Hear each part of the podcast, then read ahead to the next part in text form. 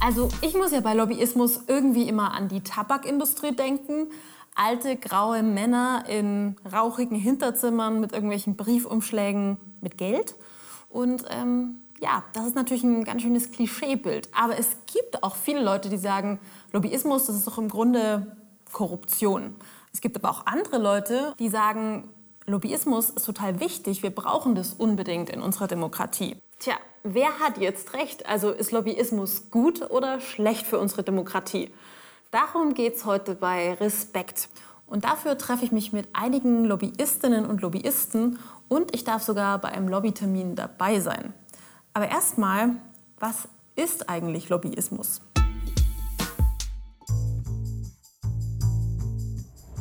Lobbyismus oder Lobbying ist, wenn Interessenverbände, zum Beispiel aus der Wirtschaft, versuchen, Politik in ihrem Sinne zu beeinflussen. Im Wort Lobbyismus steckt Lobby, englisch für Empfangshalle. Lobby wurde die Vorhalle des englischen Parlamentsgebäudes genannt. Schon im 19. Jahrhundert passten hier Interessenvertreter die gewählten Politiker ab, um diesen ihre Wünsche und ihre Forderungen mitzuteilen. Heute sieht Lobbying anders aus und hat eine wichtige Funktion in der Demokratie. Politikerinnen treffen täglich Entscheidungen über komplexe Themen. Dafür brauchen sie Informationen und das Hintergrundwissen von Expertinnen. Lobbyistinnen beraten interessengesteuert. Trotzdem vermitteln sie wertvolles Insiderwissen, das für politische Entscheidungen oft wichtig ist. Zum Problem wird Lobbyismus, wenn dieser für die Öffentlichkeit nicht erkennbar ist, keinerlei Kontrolle unterliegt und wenn manche Interessen kaum oder gar nicht gehört werden. So hatte die Tabakindustrie über Jahrzehnte eine stärkere Lobby als die Tabakgeschädigten. In der Verkehrspolitik scheinen die Interessen der Autoindustrie wichtiger zu sein als der Schutz der Umwelt. Und Waffenexporte scheinen mehr zu zählen als Menschenrechte. Lobbyismus beeinflusst die Politik. Deshalb wird er auch als die fünfte Gewalt im Staat bezeichnet, neben Parlament, Regierung, den Gerichten und den Medien. Weil Lobbyismus meist ohne Öffentlichkeit stattfindet, sehen manche Menschen in Lobbyistinnen politische Strippenzieher, die Politikerinnen unerlaubt beeinflussen und sogar bestechen. Klar ist, Lobbyismus braucht klare Regeln und vor allem Transparenz. Denn ohne Interessenvertretung, ohne Lobbyismus funktioniert Demokratie nicht. Helfen könnte ein sogenanntes Lobbyregister. Also ein Register, in das Lobbyistinnen und Lobbyisten und deren Verbände eingetragen werden müssen und dass sie dazu verpflichtet, Auskunft zu geben über ihre Auftraggeber, also darüber, was sie für wen gemacht haben. Jede Bürgerin, jeder Bürger, ich zum Beispiel auch, könnte dann ganz einfach einsehen, was ist an Geldern geflossen, um zum Beispiel Einfluss zu nehmen auf ein bestimmtes Gesetz. Nachdem in Deutschland einige Parteien lange Zeit gegen ein Lobbyregister waren, wird jetzt zum allerersten Mal ernsthaft über die Einführung eines Lobbyregisters diskutiert. Eine Organisation, die sich schon sehr lange mit dem Lobbyregister beschäftigt, ist Lobby Control. Und bei Lobby Control habe ich mit Timo Lange gesprochen der wiederum Lobbyarbeit für ein Lobbyregister macht. Hallo, Herr Lange. Hallo. Ja, danke, dass Sie sich die Zeit genommen haben. Gerne. Schön, dass es klappt. Dankeschön. Ähm, wie ist denn jetzt der aktuelle Stand beim Lobbyregister? Also es fing damit an, dass der erste Entwurf der Koalition quasi erstmal durchgesickert ist und dann auf einer äh, Webseite auch so quasi zum Verkauf angeboten wurde. Stand da so hier, wir haben den bisher nicht öffentlichen Entwurf des Gesetzes für ein Lobbyregister. Werden Sie jetzt hier Mitglied für, weiß ich nicht, 25 Euro im Monat, dann können Sie sich das auch runterladen. So dachte, das geht doch ganz in die falsche Richtung. Das hat dann aber dazu geführt, dass wir unter anderem schnell darauf reagieren konnten, eine Stellungnahme abgegeben haben, was sonst gar nicht möglich gewesen wäre. Ja, ob das Lobbyregister wirklich Gesetz wird, weiß man nicht so genau. Ich spreche nachher auf jeden Fall nochmal mit Timo Lange. Und meine eigentliche Frage ist ja heute vor allem auch, ist Lobbyismus jetzt gut oder schlecht? Und um zu verstehen, wie der eigentlich funktioniert, schaue ich mir jetzt ein ganz konkretes Beispiel an, das Mercosur-Abkommen. Das ist ein geplantes Handelsabkommen zwischen der EU auf der einen Seite und den vier südamerikanischen Ländern Brasilien, Argentinien, Uruguay und Paraguay auf der anderen Seite. Darin geht es unter anderem um die Abschaffung von Zöllen auf Exportprodukte wie zum Beispiel Olivenöl, Wein, Rindfleisch, aber auch Autos. Seit mehr als 15 Jahren wird schon verhandelt und es könnte das weltweit größte Freihandelsabkommen werden. Aber noch ist das Mercosur-Abkommen nicht durch. Ich treffe jetzt zwei Lobbygruppen, die im Vorfeld versucht haben, auf dieses Abkommen Einfluss zu nehmen, die also Lobbyismus für ihre Interessen betrieben haben. Und als erstes treffe ich Frau Timguri vom Bayerischen Bauernverband. Welche Probleme hat denn der Bauernverband mit dem Mercosur-Abkommen? Ja, wir machen uns da ganz große Sorgen ähm, aus Sicht der bayerischen Bauernfamilien, aber auch für die Verbraucher hier in Bayern, Deutschland, in der ganzen EU. Ähm, und zwar, weil hier nur um Zölle und Tarife äh, gesprochen wurde und kein Blick darauf geworfen wurde, welche Standards in der Erzeugung vorhanden sind. Mhm. In den Mercosur-Staaten, da sind diese Anforderungen wesentlich niedriger bis zum Teil gar nicht vorhanden. Was sind denn so die großen Ziele des Bauernverbandes? Also was wollen Sie erreichen? Wir möchten, dass man jetzt einfach eine Handelspolitik macht, die stimmig ist, die zusammenpasst mit diesen hohen Anforderungen, die wir setzen. Also da hat sich einfach die Welt verändert, die Gesellschaft, die Verbraucher, die wünschen sehr, sehr viel von der Landwirtschaft. Wie behandle ich die Tiere? Was darf ich für Medikamente verabreichen? Ähm, wie gehe ich im Tierschutz äh, um? Und diese Dinge müssen auch in der europäischen Handelspolitik einen Widerhall finden.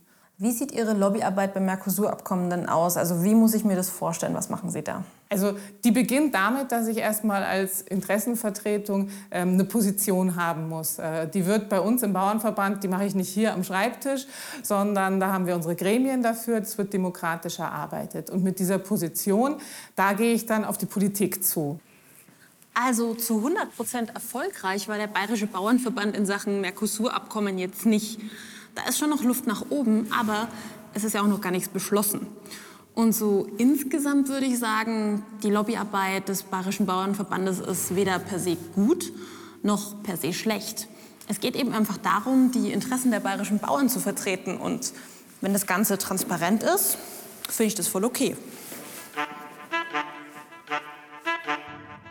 Ich fahre nach Nürnberg. Hier treffe ich mich mit einer Organisation, die auch im Vorfeld des Mercosur-Abkommens Lobbyarbeit gemacht hat.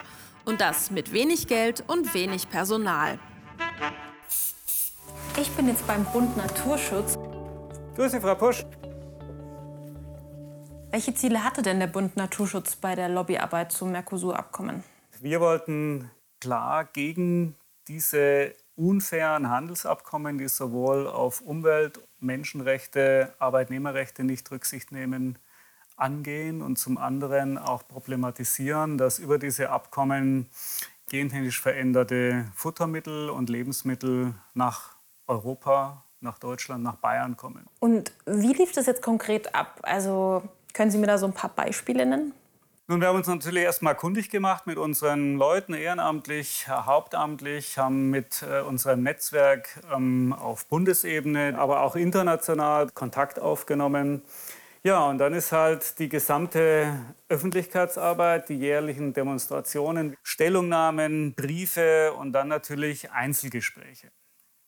Und wenn Sie sich das vorstellen, wir sind ein Umweltverband. Wir leben von Mitgliedsbeiträgen und Spenden. Wir sind für das Gemeinwohl letztlich zuständig. Und auf der anderen Seite stehen äh, Interessensvertreter von BlackRock über BASF, Bayer oder der europäischen Automobilindustrie, die natürlich auch erheblich mehr an Geldern zur Verfügung haben. Und dieses Ungleichgewicht, das eigentlich schädlich ist für eine Demokratie, versuchen wir über Medien, Öffentlichkeitsarbeit, Allianzen ein Stück weit wettzumachen. Also der Lobbyismus, der hier betrieben wird, der hat nichts mit Korruption zu tun. Im Gegenteil, es geht sogar darum, sich für Gemeinschaftsinteressen einzusetzen.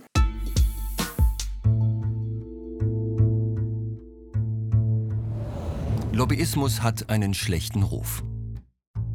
In einer Umfrage von 2018 sagten 78 Prozent der Befragten in Deutschland, Lobbyisten hätten starken Einfluss auf die Politik der EU.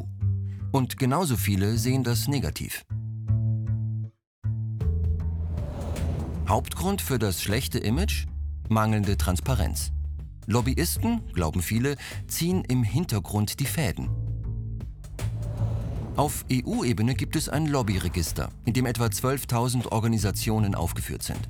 Aber die Einträge sind freiwillig. Die genaue Zahl der als Lobbyisten aktiven Personen kann deshalb nur geschätzt werden. In Brüssel sollen es ca. 25.000 sein. In Deutschland fehlt ein solches Lobbyregister. Es gibt nur Schätzungen. In Berlin sollen ca. 6.000 LobbyistInnen arbeiten.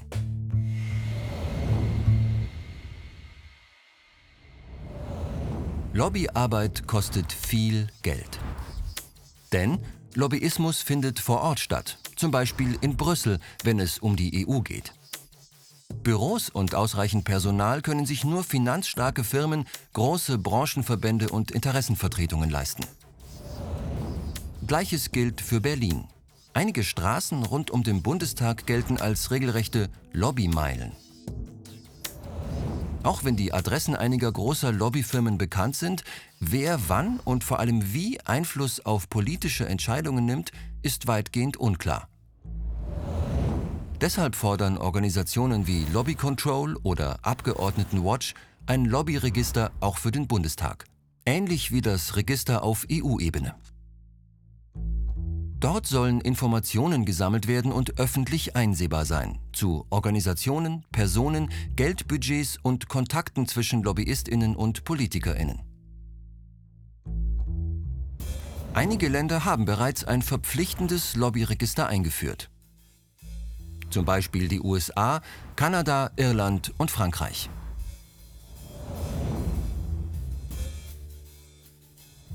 Die Daten des EU-Transparenzregisters hat die Organisation Lobby Control im EU-Lobby-Report 2019 zusammengefasst. Die meisten LobbyistInnen in Brüssel und das größte Budget hat demnach der European Chemical Industry Council, ein Verband der europäischen Chemieindustrie. Hier arbeiten 49 LobbyistInnen. Jahresbudget 12 Millionen Euro. Gemeinnützige Verbände oder Nichtregierungsorganisationen, NGOs, können da nicht mithalten. Ein Beispiel, das Lobbyjahresbudget der deutschen Welthungerhilfe beträgt etwa 200.000 Euro. Der Einfluss von Lobbyistinnen hängt sehr davon ab, wie viel Geld die jeweiligen Organisationen in die Lobbyarbeit stecken können. Und da gibt es nach wie vor extreme Ungleichheiten. So, also ich habe mich ja jetzt echt mit vielen Leuten unterhalten und ich würde sagen, Lobbyismus ist ein wichtiger Bestandteil von Entscheidungsprozessen in einer Demokratie, weil nämlich politische Entscheidungsträgerinnen und Entscheidungsträger auf Daten und Fakten angewiesen sind, um informierte Entscheidungen treffen zu können. Und diese Daten und Fakten, die bekommen sie eben oft von Lobbyisten. Lobbyismus ist also ein unvermeidbarer Bestandteil unserer Demokratie. Wichtig ist eben nur, dass alles kontrolliert abläuft und transparent. Und vor allem auch, und das gilt eigentlich für die gesamte Gesellschaft, dass Chancengleichheit herrscht. Also dass eben auch die, die nicht so viel Geld haben, sich aber zum Beispiel für Umweltschutz oder für Naturschutz einsetzen, dass auch die gehört werden.